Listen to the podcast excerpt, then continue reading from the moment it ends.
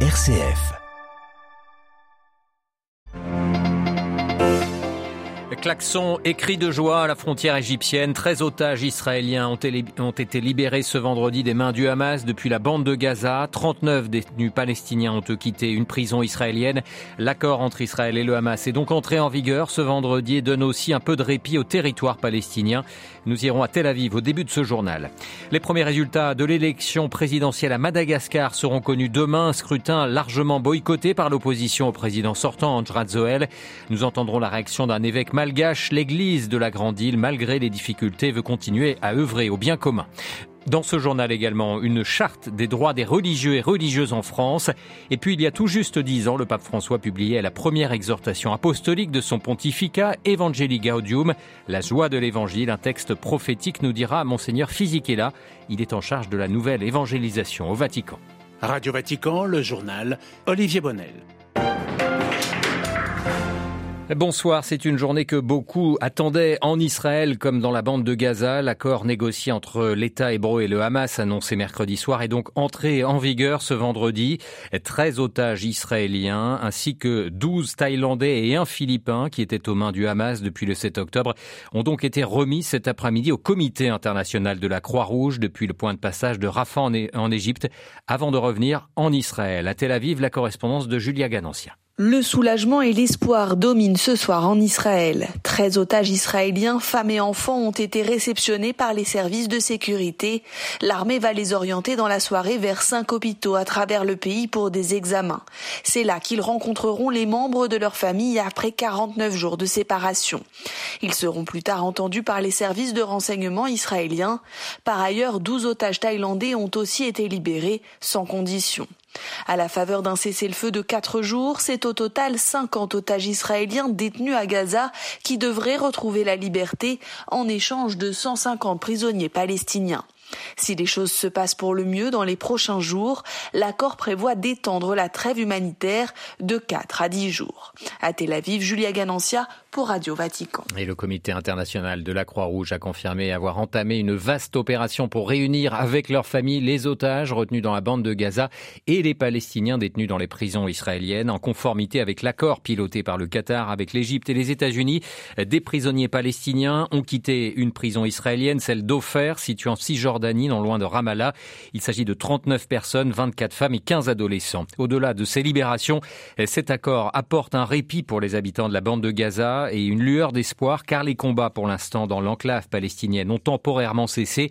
Il, cet accord a permis euh, l'entrée dans l'enclave euh, palestinienne de Gaza de plus de 200 camions d'aide humanitaire ainsi que 150 tonnes de carburant et 4 camions de gaz. L'Indonésie annonce des pourparlers positifs avec les principales parties en conflit en Birmanie dans le but de relancer le processus de paix. Euh, près de trois ans après le coup d'État militaire à Rangoon, les discussions se poursuivent sous l'égide de Jakarta qui préside cette année l'association des nations de l'Asie du Sud-Est, l'ASEAN. Par ailleurs, on a appris qu'un millier de réfugiés Rohingyas victimes de persécutions dans le pays sont arrivés en Indonésie cette semaine. Selon une ONG de défense des Rohingyas, ils étaient exilés au Bangladesh où les conditions de vie étaient particulièrement difficiles, souvent entassés dans des camps de réfugiés surpeuplés. Visite ce vendredi en Chine de la chef de la diplomatie française, Catherine Colonna. À Pékin, elle a rencontré son homologue, Wang Yi.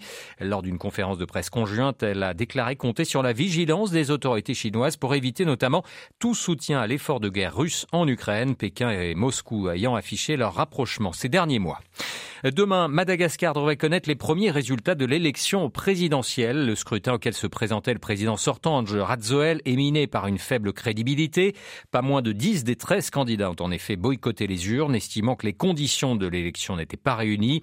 Malgré les doutes relevés par les observateurs, l'église malgache compte bien suivre sa ligne, éduquer la population à la liberté et à la conscience pour le bien et le développement du pays. Monseigneur Fulgence Rabema Fali est l'évêque de Fianantra Tsoa, au centre-est de la il y avait eu beaucoup de faits anormaux. Beaucoup d'informations signifient qu'il y avait eu trop de trucage.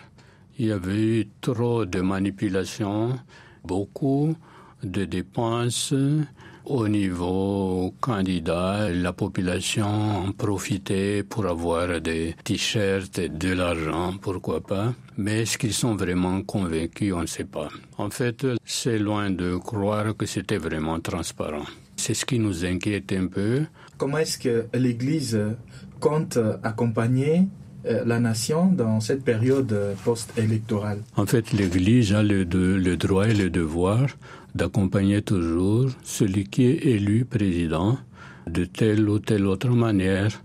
Mais en tant qu'Église, nous sommes responsables en même temps aussi de promouvoir la paix, la justice. C'est pour cela que pour nous, l'essentiel, c'est de pouvoir éduquer le peuple malgache suivant la liberté qu'on nous offre et de ramener toujours la population à une instance plus juste qui fait développer le pays. Monseigneur Fulgence Rabema Fali, l'évêque de Fiana Rantsoa, au centre-est de Madagascar. Elle répondait aux questions de Stanislas Kambashi.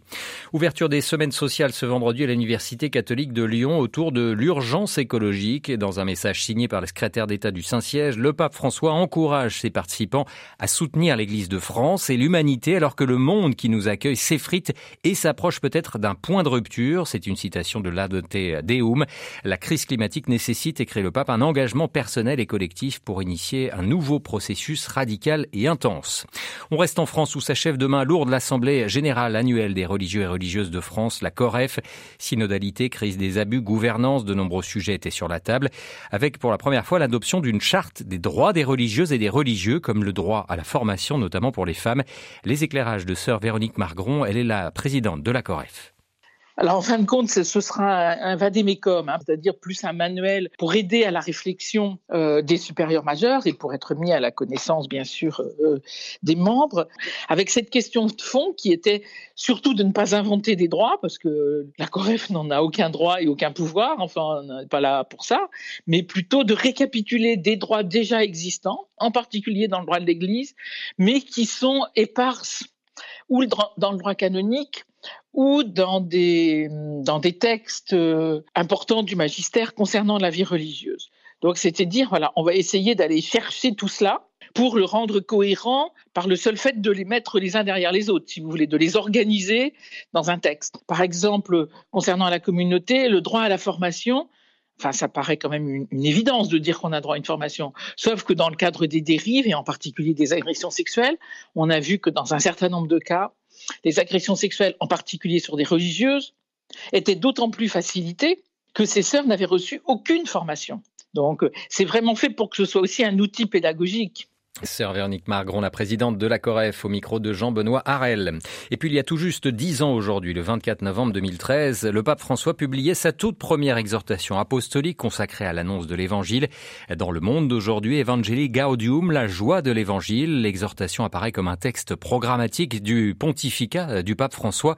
C'est ce que nous rappelle Monseigneur Fisichella. Il est le pro-préfet du dicaster pour l'évangélisation et revient sur l'importance de la joie dans ce processus. La joie, c'est un mot que Pape François continue à employer chaque jour parce que c'est ce qu'il pense comme le contenu fondamental. On ne peut pas oublier autrement que c'est la belle nouvelle qu'on va annoncer. Il y a une expression d'un texte à la fin du premier siècle de notre histoire où on dit la prière de l'homme triste ne rejoint pas l'autel de Dieu. Cela m'a toujours frappé parce que on ne peut pas être triste face à Dieu. Cela signifie qu'on n'a pas espérance, la certitude que nous avons que Dieu nous aime, et la dramatique des événements de violence qu'on est obligé à voir. Mais cela doit être dépassé par la joie. Attention, la joie, ce n'est pas seulement un sentiment, c'est quelque chose qui appartient à l'intime. C'est ce qui donne sérénité et la certitude de la présence de l'Esprit Saint dans chacun de nous. Monseigneur là, il était interrogé par Delphine Allaire et toutes nos informations sur l'exhortation La joie de l'évangile sont bien sûr à retrouver sur notre site vaticannews.va.